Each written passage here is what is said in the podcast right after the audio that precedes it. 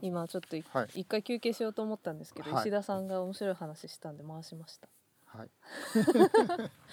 どうやら話したいことがあったと。あーすいません。あのオーディオテストってあの過去の主観評価実験をやっぱりこう踏襲しないと、うん。えーこれはこうだよねっていうお客様がやっぱり多いので、うんうん。えっと、それはできるようにはしたいんだけども、うん。えっと、それをできるようにした上で我々がその、えっと、MVP っていうそのミニマムなプロダクトをあの、えープロトタイプで作って、うん。えーまあ、仮説を検証するうん。タイミングでいろいろお客さんに使っていただいた時に我々自身でもいろいろ実験してみたんですね。うん。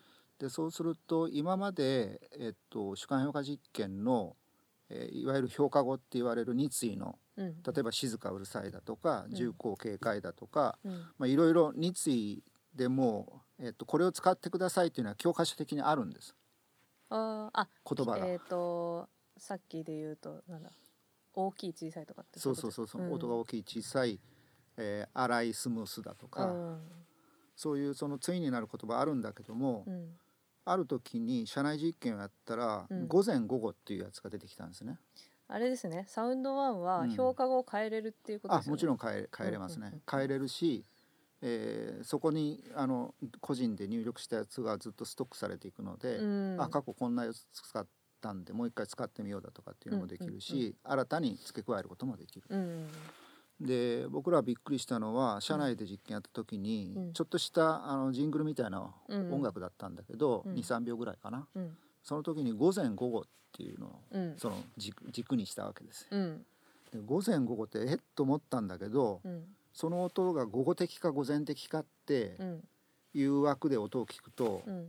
あこれってやっぱり朝の音だなとか、えー、これは昼過ぎだなとかうん。っていうのがなんとなくイメージとして、うん。えー捉えられて評価できる、うん。でそれってすごく文脈的じゃないですか。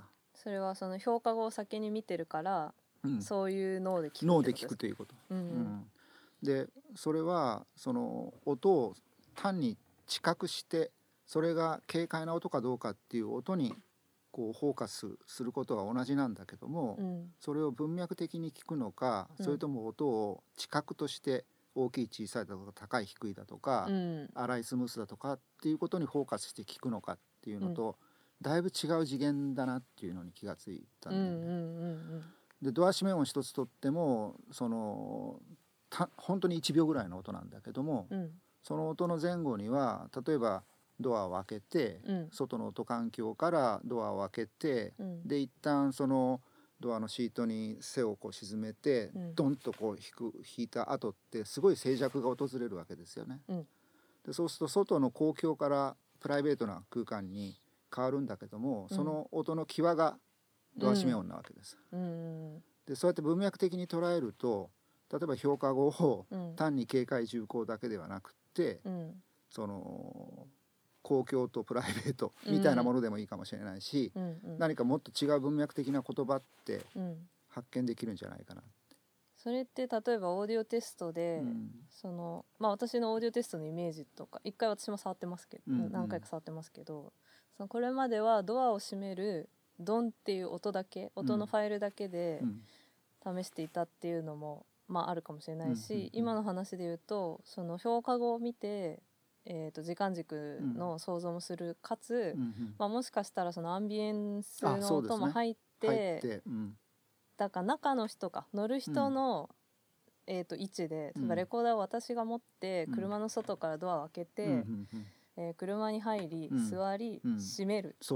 っていうタイムライン、本当に物理的うんうなん。そのタイムラインを、まあ、うんタイムラインっていうかその波形をうんうん。評価するっていうこともある。それもありますね。あでもそれが実際あの使う人に一番近いですもんそうなんですよ。うん。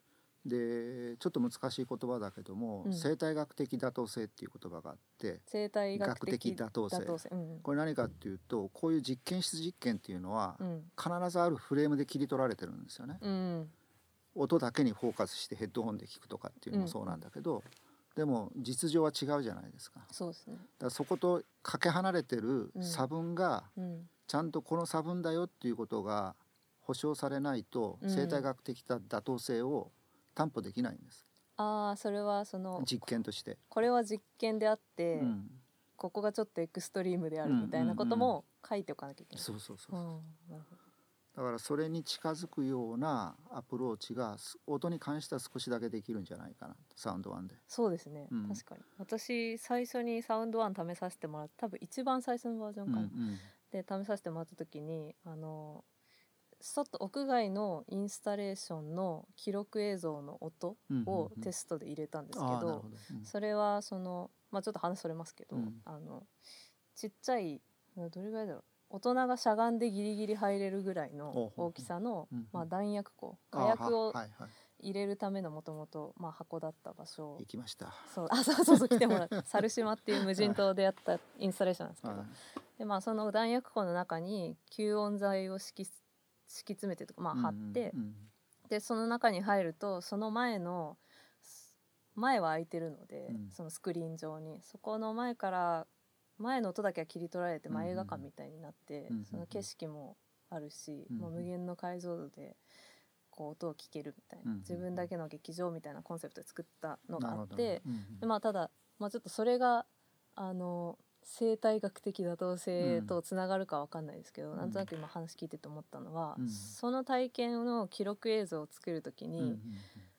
まあ普通にその、えっと中の音だけ取っててもしょうがなくて、うんうんその、えっと庫内っていうんですかね。弾薬庫の中のうんはいはい。吸音材に囲まれた中の音だけ取っててもしょうがなくて、うんうんやっぱりどうしてもそこに入るうんうんまでの、えっと過程の音もないと。なるほど。そのどういうふうに音が変わったかっていうのが記録映像としても機能しないし、うんうんうん感覚的にもこうおおみたいな、うんうんその言葉で説明できないから音で表現してるので、うんうんまあ、それを作るためにも、うんうんその時間軸。が必要だったりしてでそのサウンドワンのあの評価語が変えれるっていうところも結構なんかそれが変えれるのがすごい良かったのかな。要はその私がテストで登録した音は、えー外から、えー、と閉鎖的な吸音材がいっぱい貼られた中に入る、うんうん。外から中に入るっていうシーンの音と、うんうん中から外に入るっていううんうん。確か2パターンで登録してでそれをそのへなんていうのか狭い広いみたいなうん狭くなる、なるほどなるほど。狭くなる広くなる。ああいいですね。なんで、今さっきの石田さんの話で言うと狭い広いじゃなくて、うんうん狭くなる広くなるっていうのができるっていうのが結構心地よくて私たちその違和感がないはいはいはい。質問として。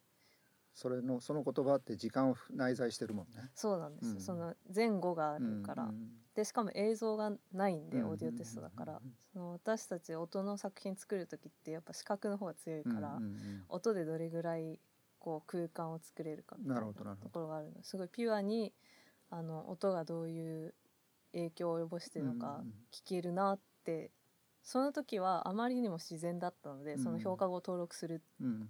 流れが。こんなことも考えてなかったんですけど、なんかそういう例えば、まあ、研研究者の方とか企業の方はやり慣れてるかもしれないんですけど、うんまあ、評価語とか。いやそんなことはないと思う。あそうですか、うん、だから逆に言うと教科書のもう群があるので対が SD 法で SD 法ではこれを使ってくださいみたいな。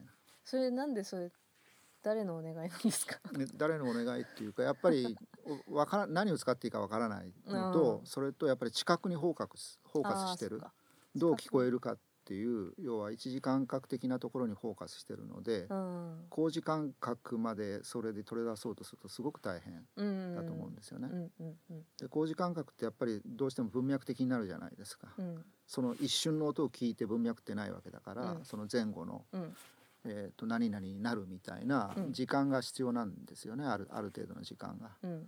でそれだとそこにはやっぱりいろんな言葉をうん。こう、まあ、ある意味開発していかないとうん。いけなくって、うんうん。でこの間読んだ小説に「静かさの深さ」っていうのがあって、静かさの深さ、うん、で静かさにも深い静かさと浅い静かさって要は言葉ではなんとなくわかるけども、うん。それ物理量でじゃあ説明できるかと全然説明できませんよね。うん。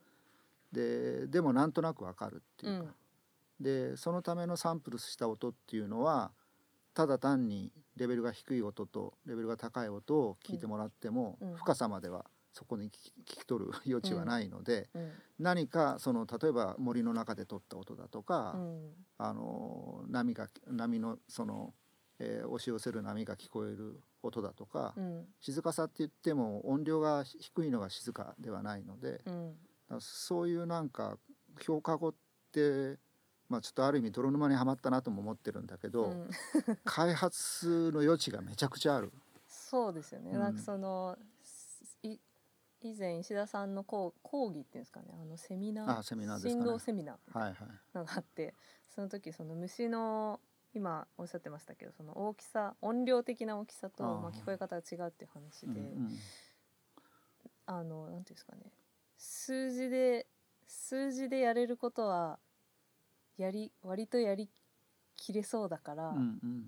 でもやっぱり人が結局聞くものだから、うん。人の感覚を入れないと、うん。そのす人の側に寄れないよねっていう中で、うん。サウンドワンが生まれたのかなっていうのを、あの内部的にはあったんだと思うんですよ。はい。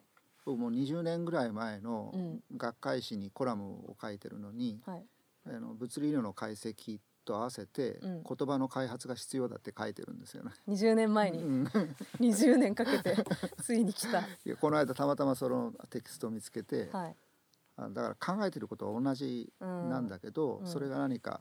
だから非常に僕は嬉しいのは、うん。それが今形になってうん。自分で試せるっていうのがすごく嬉しくて、だからまああのさっき細木さん言ってくれたその要は音音量ではない静かさみたいなのは、もうまさにあの芭蕉の句がそうで、うん。うんえー静かさや岩にしみる蝉の声っていう。うん。あれって山形の立石寺でうん。奥の細道の、まあ、最終地点ぐらいの時にうん。芭蕉が読んだ句なんだけど、あれって夏もちろんセミが鳴いてるので夏なんだけどうん。それをあの実証実験でうん。音取りに行った人がいるんですね。芭蕉の句の実証実験で。で 90dB ぐらいあるわけです。う んでかいですね。でめちゃくちゃでかいわけです。90だと、うん。えー工場のいやだから地下鉄で窓開けてるとそれぐらいかな。昔あのクーラーがなかった時に、はい。外あでもコロナの時も ああそうかそうかそう換気でか窓開いてる。めちゃくちゃうるさいじゃないですか。めちゃくちゃうるさい。だから例えばえっ、とまあ音響パワーっていう、はい。あの諸言があるんだけども、はあ、はあはあ、70しいまあセミって一匹っていうの？一匹じゃないですか。一匹かな。一匹と信じたいですね。うん一匹で生きてきました私は。一匹が70デシベルのえー、まあ音量音量があるとすると、はい。まあ1,000匹いれば、うん。えーあごめん60デシベルの音量があるとすれば、1,000匹いれば90デシベルになるんですね。えー、あそうなんです、うん。そういう計算なんです。そういう計算計なんだ。算なんです。ですからまあそんな感じだと思うんですよ。音響パワー、セミ一つだけ鳴いてても、はい、まあ60デビぐらいかなと思うんですよ。うん、それがまあ1,000匹いると90 90デビでそれをなぜ芭蕉は静かと感じたかっていうのを、うん。そのまあいろんな見解があるんだけど、うん。僕が一番信じたいのは、うんその要はそういうその古寺で、うん。えーセミがガーッと鳴いてる時っていうのは、うん、90dB なので他の音を完全にマスキングしてるわけですよね、あーしかもセミの音だし、セミの音だけで。まあ 4kHz ぐらいが卓越してるんだけど、うん。まあ結構ブロードで 4km だけがピッとこう立ってるよううな、ん。そんなあの特性なんですよ。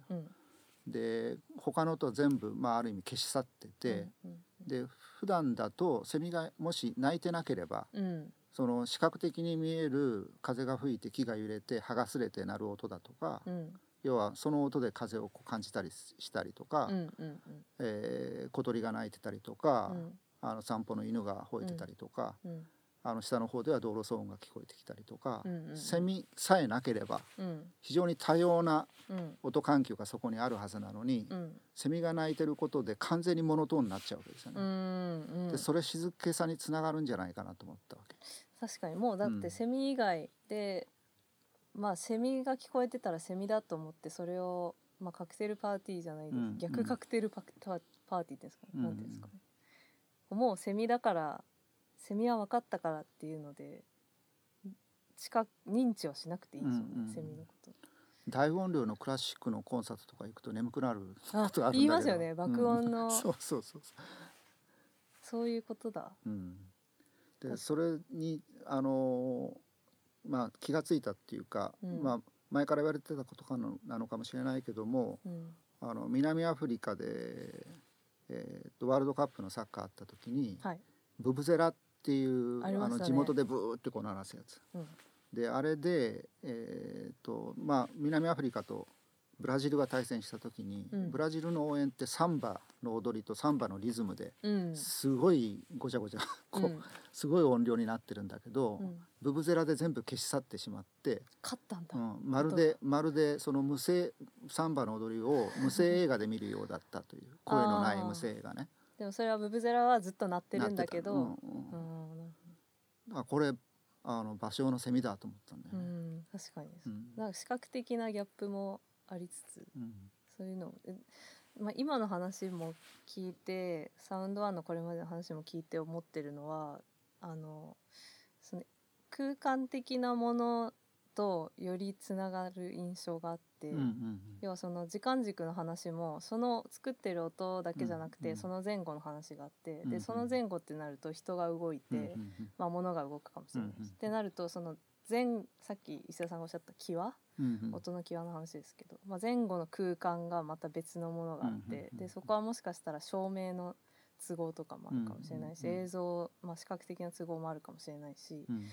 ていうそのまあ私自分の話に寄せちゃうと、うん。インスタレーションを作る時ってその空間ごと作らないといけないからあはいそれを考える時のうんうん。の脳みその動かし方とすごく近くて、ああなるほどなるほど。そのサウンドワンを使う使う時、うんうんうん。例えばオーディオテストをする時も自分がこういう場所にしたいからじゃあ前後こういうこと考えないといけないな、うんうんうん。でそれをその結果を受け取るためにはこういう評価語で評価してもらうのがいいかなみたいなうん。うんうん考えるところが音の音のまあプロダクトとか評価のものではあるんだけれども、うんうんどんどん自分が生活してる場所に近いというか、ああなるほど。なんかそういう感覚があったので最そうですね。そう最初そのサウンドワンの構想を聞いた時に、うんうん。スッとこうなんていうんですかね音だけのものとしてはあんまり意識せず、うんうんうんそれをそれを使う人がいる場所みたいな、うんうんああなるほど。そうにあのそうねば場所っていう言葉って僕すごく好きで、うんうんあの空間って、まあ、スペースとプレイスだけども、うん。うんプレイスって要は人がいないと場所にならないってう。ん。空間は人がいなくてもスペースなんだけど、うん。でよく細江さんサイトスペシフィックだって言われるじゃない？そ,、うん。の自分が作るそのインスタにインスタレーションにしても。うん。要は場場所性ってすごく重要視されてるじゃないですか。うんでまさに音環境ってあの場所性だと思うんですよね。うん。でその場にしかない音うん。みたいなものを騒音としてこう切り捨ててきたのが今までの時代だったんだけど、うん。そうじゃなくてそのそその音もある意味大事にしながら、うん本当にその際立際立つ音をこう下げていくみたいな騒音を下げていくみたいな、うん。うん要はその図と字っていうゲシュタルトの世界があるけどもはい。要は図をじこう字になじませるみたいな、うん。そんな作業がうん。音環境のデザインには必要で,、うん。でそういう音環境のあの世界にこうん。の Sound One でこういろんな評価をうん。するっていう、まあ、サウンドスケープの評価っていうかな。うん。そういうのに使ってもらうといいなっていうのは内心そこはそ狙狙ってるんですけど、ね、そうですよね、うん。しかもまあ今ステレオも対対応もちろん対応してると思うんで、うん。バイノーラルの収録音源もできるだろうし、まあ、それが収録されアンビソニックマイクで例えば収録されたやつでもいいし、うんうん。例えば、まあ、今ジャストアイデアですけどその残響負荷うんうん生成した残響の評価とかもいけるかもしれないし、うんうんいろいろ広がっちゃいますね。ね。マルチチャンネルも対応してほしいとかね。あの 実はその話は今あ出てますか？で出てて、うん、でもマルチチャンネルを2チャンネルにこうレンダリングできる技術がああるので、はい。それでその空間の解像度だとかはい臨場感だとか、はい。そういうものを評価できるんじゃないみたいなそういうコラボレーションも今ちょっとあ。あの少し出てきてます。やった。ちょそれ楽しみです。うんまあ、でサウンドワンのこのポッドキャストなんですけど、はい。まあ私たちはサウンドワンのまあ私は半分中の人ぐらいかなって思ってていやもういや出たり入ったり。80%以上じゃないですか。あの難しい話になったら外で見てあいえいえ。楽しくなったら来るぐらいの 感覚で、まあ、入ってるんですけど。でこのポッドキャスト今後は、まあ、音音をきっかけにいろんな研究者の方をお呼びして、はい。まあ、私が話す回もあれば石田さんが話す回もあれば、うんうん。多分想像するに2人とも来たがる気がするんで、うんうんうん。結局 結局このメンバープラス、はい。まあ、どなたかとか。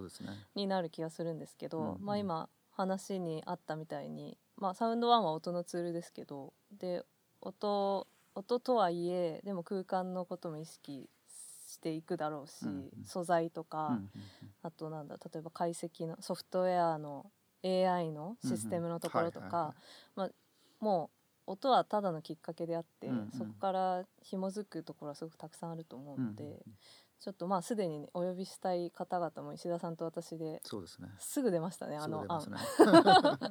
案。出しましょうって言ってすぐ出てきた、はいはい。あのちょっとお呼びしたいなって方々もいるので、まあ、今回は一番最初サウンドワンがどういうものかっていう話と、まあ、どういう流れで生まれたかっていううんうん話が十分できたかなとはい。わ思ってます。かりました。ありがとうございます。ちょっとじゃあサウンドワンのアプリの宿題はいっぱいあるということでそうですね。なんか声が小さくなっ そこはね、もうリソースさえあれば、予算さえあればっていうこと楽しみです。うんあでも使う人が増えればうんそれだけまあいろんな需要も生まれてうん、ねいいですよね。そうですね。楽しみじゃあちょっとまあポッドキャストはポッドキャストで、まあ研究者の方の雑談ぐらいのはい感じで、皆さんにゆるく聞いていただけたらなと思います。そうですね。真面目な、その研究からちょっと逸脱すると、そこになんか新たな視点とかがあることって多いので、うん、そんそんなところに振っていきたいですよね。はい、はいその通りで、あのもう今日も最初に用意したテーマは全く見ず、見てなかったです。せっかく印刷してきたのにすいません。という感じなので、はい、はい、これからもちょっといろんな方の話聞くのとっても楽しみです。楽しみですね。はい、じゃあはい今回の私と石田さんの回は、まあ、バージョンゼロですね、はいポッドキャストの。ありがとうございました。ありがとうございます。じゃあこれからもよろしくお願いしま。す。